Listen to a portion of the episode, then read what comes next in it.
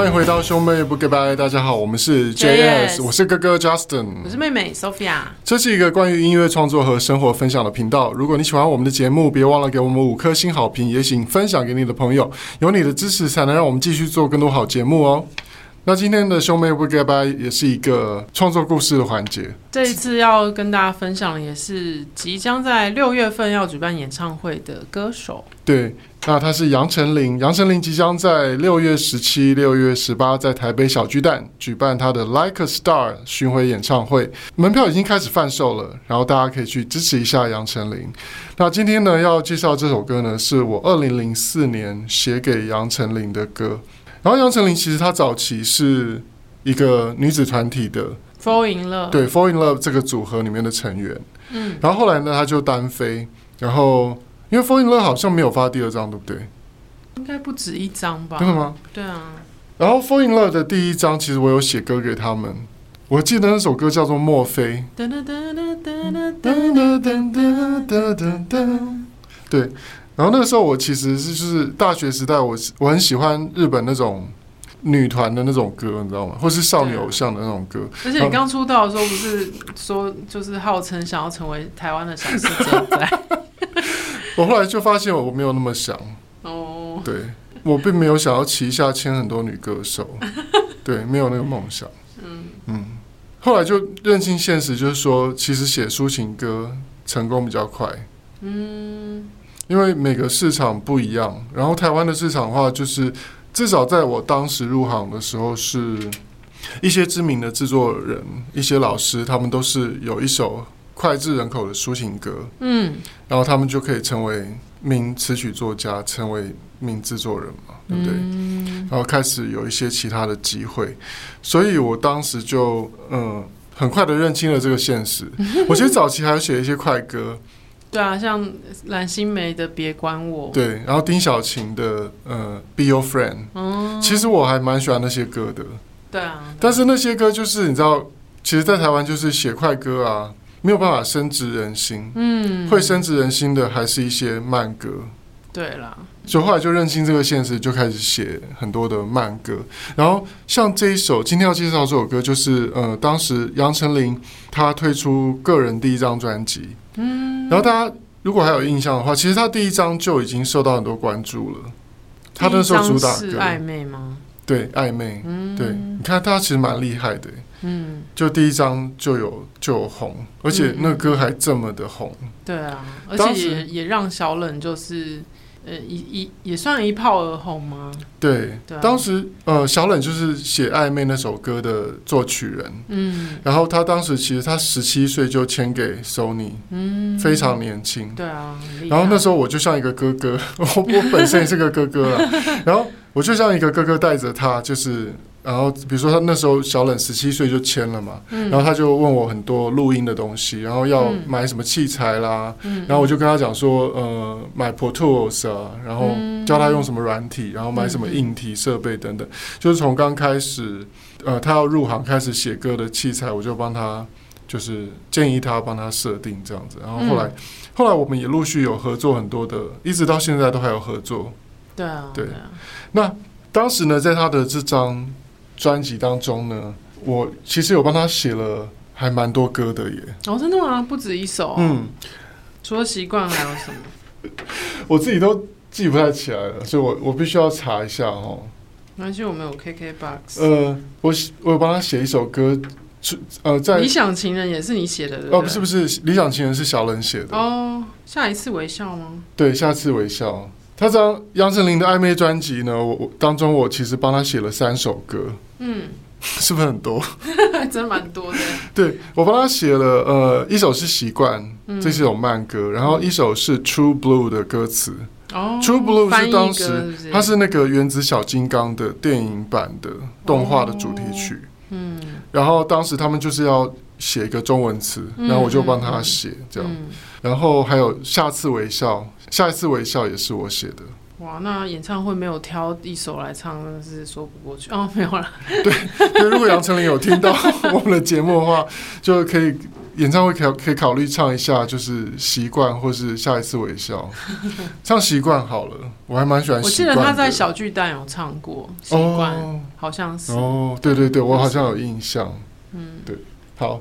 那反正呃，杨丞琳的演唱会售票的讯息呢，大家可可以关注一下网络 KKTX 上面有他的售票的讯息，大家可以关注一下。那现在我们就来听一下当时我写给杨丞琳的这首《习惯》的 demo 版本。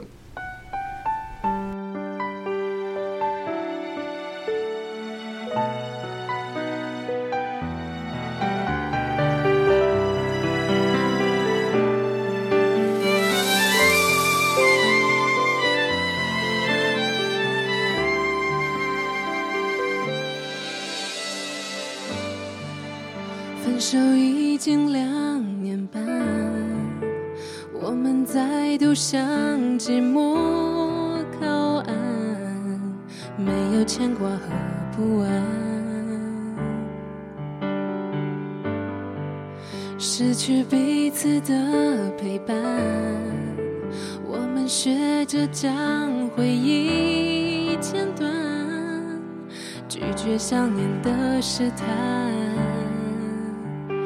曾经以为总会找到说服自己的答案，情绪却在风浪平息后被一通。我已经渐渐习惯忙碌把生活填满。和自己分享晚餐，试着活得更理所当然。我已经渐渐习惯对感情顺其自然，只是我还不明白，失去你的天空为何看来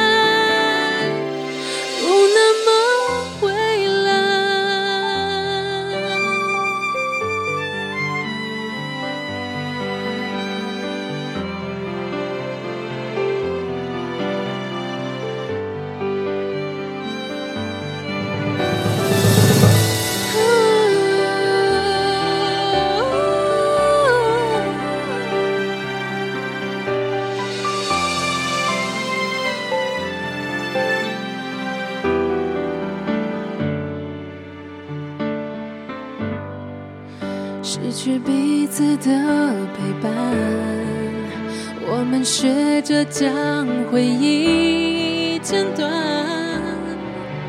拒绝想念的试探。曾经以为总会找到说服自己的答案，情绪却在风浪平息后被一头已经渐渐习惯忙碌把生活填满，和自己分享晚餐，试着活得更理所当然。我已经渐渐习惯对感情顺其自然，只是我还不明白。失去你的天空为何看来总不那么蔚蓝？相爱到了解的默契，怎能说忘记就忘记？我想我已经习惯你。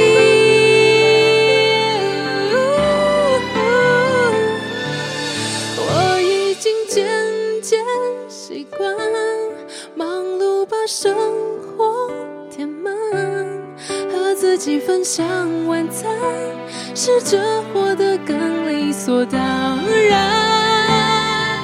我已经渐渐习惯对感情顺其自然，只是我还不明白，失去你的天空为何看来。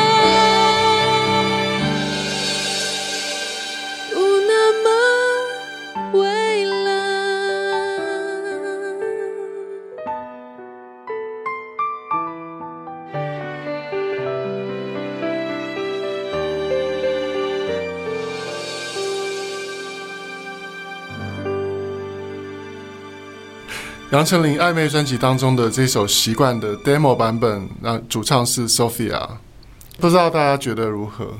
什么意思？当时其实，呃，我不知道大家听不听得出来，我们当时其实，因为我们当时其实写的时候，我们不知道是给杨丞琳，因为是后后来杨丞琳在收歌嘛，对，然后我们就给了他的公司，嗯，对。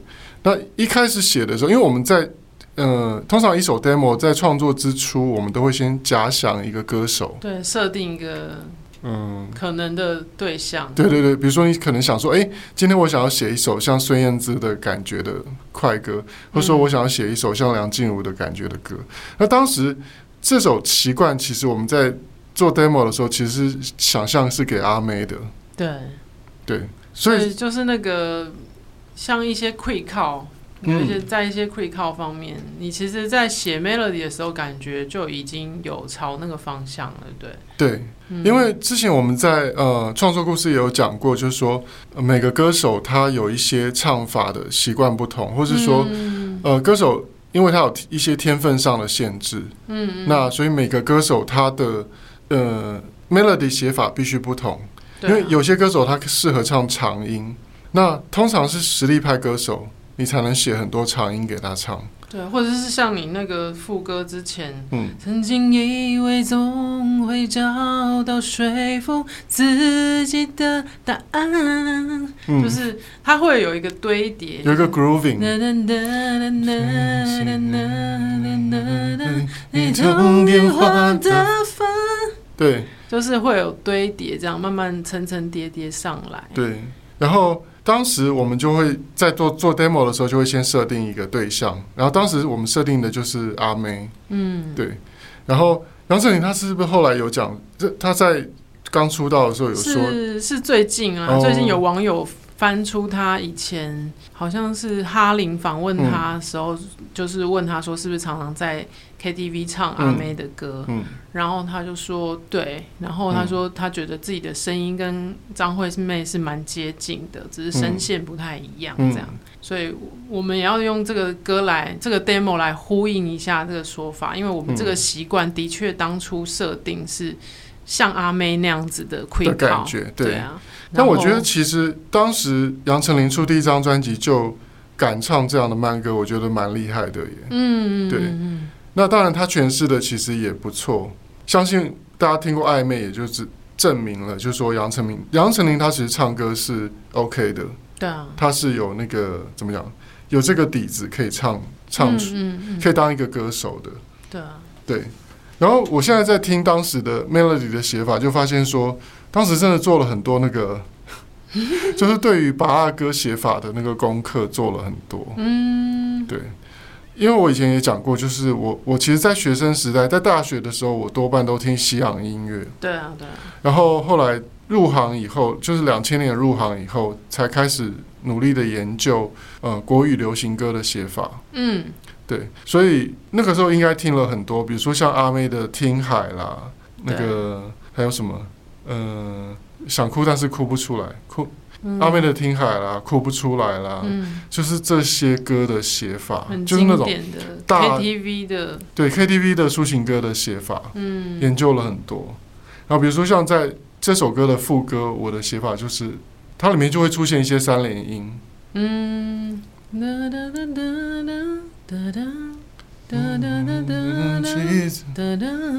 我还不明白，是这噔噔噔噔噔噔噔噔，就会有三连音。噔噔噔噔噔噔噔，对，因为像那个阿妹的那个呃，听海就是不是说，听想你在离开我的时候是怎样的心情？对，就是当时的那种国语抒情歌的那种写法。对，就是会有那个跟节奏一起。对。做一个加强，对，噔噔噔噔噔，对，我现在听就可以听出那个时代感，就是完全当时就是以一个我要写出一个 KTV 的巴拉歌的那个心情在写写这个歌，嗯嗯嗯，对，那真的就是在听旧的 demo 的时候啊，就是你就可以感觉到那个时代的变化，哎，对啊，像现在。就完全抒情歌不是这样的写法了。而且我那时候也会觉得说，哎、欸，为什么就是阿妹没有要用我们的歌？然后现在才听才觉得说，哦，那时候声音真的听起来很嫩，嗯嗯嗯，就没有那么的沧桑。对对，因为你的声音本来就不是那一种烟嗓那种。嗯、对，所以可能可能人家比较难去想象说阿妹唱起来会是什么感觉。对，因为可能我唱听起来还是有一点太。少女，妹妹了。对对对，对，你的声音还是听起来比较嫩一点。嗯，对，但是可以听得出来，当时做 demo 是很认真的。嗯，我我一直在听我编的那个弦乐，虽然有很多编法，现在听就知道说，哦，那个方法是错的。哦，真的哦。就是那个现在编写弦乐比较了解，就是说，比如说有些声音不能打架，有些频率不能打架，哦、然后或是说。呃，小提琴要怎么写？然后第二小提琴跟中提琴还有 cello，嗯，就大提琴，它的位置要怎么去编排？现在比较了解了，就也不是不是只是单纯乐器声音像拟真度高不高的问题。对，因为当时其实就是凭一个直觉在做。哦，对，其实没有呃，怎么讲？没有很多乐理的基础。那、嗯、后来因为合作过很多厉害的编曲老师嘛，嗯，对啊，比如说有跟 Baby 老师合作过啊，嗯、然后有像像后来跟周菲比合作，嗯，然后我就会去问他们一些编弦乐的技巧，嗯嗯嗯，那才会知道说哦，应该要怎么编。然后比如说你有 vocal 出现的时候，其实你的弦乐啊，你的小提琴不能去抢 vocal 的频率，哦，对，你就是要避开。主 vocal 唱的那个频率，嗯，然后你在主 vocal 休息的时候，你可以加一点弦乐进来，嗯嗯，去补那补足那个频率的部分，哦，不然就会很强。对，就听起来我像这首，我就会听到很多地方是在打架的，嗯，对，嗯，对，然后还有那个小提琴音色很假，但是在当时可能那样的音色已经算是很真了，已经极限，对，已经极限，嗯，但是因为现在就。有更真的音色可以用，对啊，对啊。不过当然，如果就是有预算的话，还是搭真的是最最好听的。对对，搭真的是最好听的。嗯、像我最近在演，就准备我们自己的小河岸的演唱会嘛，嗯，然后我就听很多当时，因为我们这次会唱很多以前小河那段时间，嗯，我们一些旧的 EP 的歌嘛，对对对。然后像呃像蝴蝶啦，然后还有一些歌，我就会觉得那个弦乐啊，我就会想象说哇。那如果现在编，然后搭一个真的弦乐，就会很厉害。其实我们可以试试看，下次如果是在大河，可以试试看那个乐手的编制变成是弦乐的组合，比如说大提琴、小提琴那种比较。嗯，不知道怎么形容，反正就是因为我看过中岛美嘉演唱会，嗯、有时候他会做比较那种算室内乐嘛，对对对，就是、嗯、就是以弦乐为主的乐手编制，钢钢、嗯、琴、提琴这些，对啊，对啊，听起来又会有另外一种不同的感觉，嗯嗯嗯，嗯，会比较沉淀，嗯，比较宁静的感觉，也可以找一个呃比较。像小型的音乐厅的那种，嗯，那种场地，嗯，然后做一场就是比较特别的演出，嗯，就是可能可能也会有吉他，嗯，然后也会呃，可能不会有鼓，可能比如说就像你讲，就钢琴跟弦乐为主，对对对，然后吉他为辅这样子，因为其实我一直蛮喜欢弦乐的声音。对。啊，其实可以尝试哎，嗯，对，因为我我前一阵子去看那个深白色的他们的新专辑的演唱会嘛，嗯，他们应该也是觉得鼓很吵，所以他们没有用就是传太多传统那种爵士鼓。哦，他们还是有一个有一个鼓手，可是鼓手多半是用打击乐。哦，嗯嗯，对。对啊，或是用一些那种声音比较没有那么吵的那种 brush 的刷的鼓刷的声音。嗯嗯，对，我觉得那样听起来还蛮不错的。对，就是不会让歌手有那种很很大的压力，因为不是每个人的声音都适合那么重的。对，也不也也不是所有的音乐都要吵。对对对对，嗯。所以我那次去听深白的演唱会，我就发现说，哎，其实我们也是可以这样做。哎，嗯，就是不一定那个鼓手就是一定要狂打爵士鼓。嗯，要看适不适合、啊嗯。对，其实现在也是有很多那种乐手，他们是，比如说那个鼓手，像我那天看到那个鼓手，就是他是除了鼓以外，他也会打 percussion。嗯，所以他有那个风铃啊，嗯，对对，对，然后还有一些那种沙沙的那种，嗯，就那种 shaker 啊，对对对，就是他都可以。嗯，他都可以演奏这样子，嗯嗯，我觉得还蛮不错的，对，对啊，可以试试看。好吧，今天就回忆一下这个当时在二零零四年写给杨杨丞琳的这一首《习惯》，然后大家也可以去回去听那张专辑，因为那那张专辑就像我刚开始讲的，就是有我的三首创作这样子。对啊，对，对啊。然后我自己去听旧的作品，也会发现到嗯自己的成长，嗯，对。嗯，现在如果我再来写，可能不会再写这样的歌了。现在你如果要写歌，写歌给杨丞琳，你会写什么样的歌？我其实蛮喜欢他后来的那个，哎、欸，他后来有一首叫什么？哒哒哒哒哒哒哒，带我走吗？嗯、呃，那张专辑里仰望仰望仰望，对、嗯、我其实很喜欢仰仰望那个路线的。嗯，我也蛮喜欢。对，就是比较大气一点，而且感觉。有想象力，对对，就是不是传统意义上的巴拉歌，嗯，格局比较大一点。对，所以如果我要再写歌给杨丞琳，我可能会想写那种比较大气的，嗯，对，就是会给他一些新的可能性的那种歌，嗯嗯，嗯，然后也比较是我喜欢的 style，哦，对，可能比较励志一点，嗯，期待咯，期待未来还有机会可以跟他合作。最后要欢迎大家来追踪 Jazz 的脸书专业和兄妹不 g a y b y 的 IG Bro Sis Talk，还有我们个人的 IG。Justin 的是 Justin 零二零六，Sophia 的是 Jazz Sophia。也欢迎你把听节目心得或未来想听到的内容留言跟我们分享。这一集兄妹不 g a y b y 就到这边啦，我们下一期见，拜拜。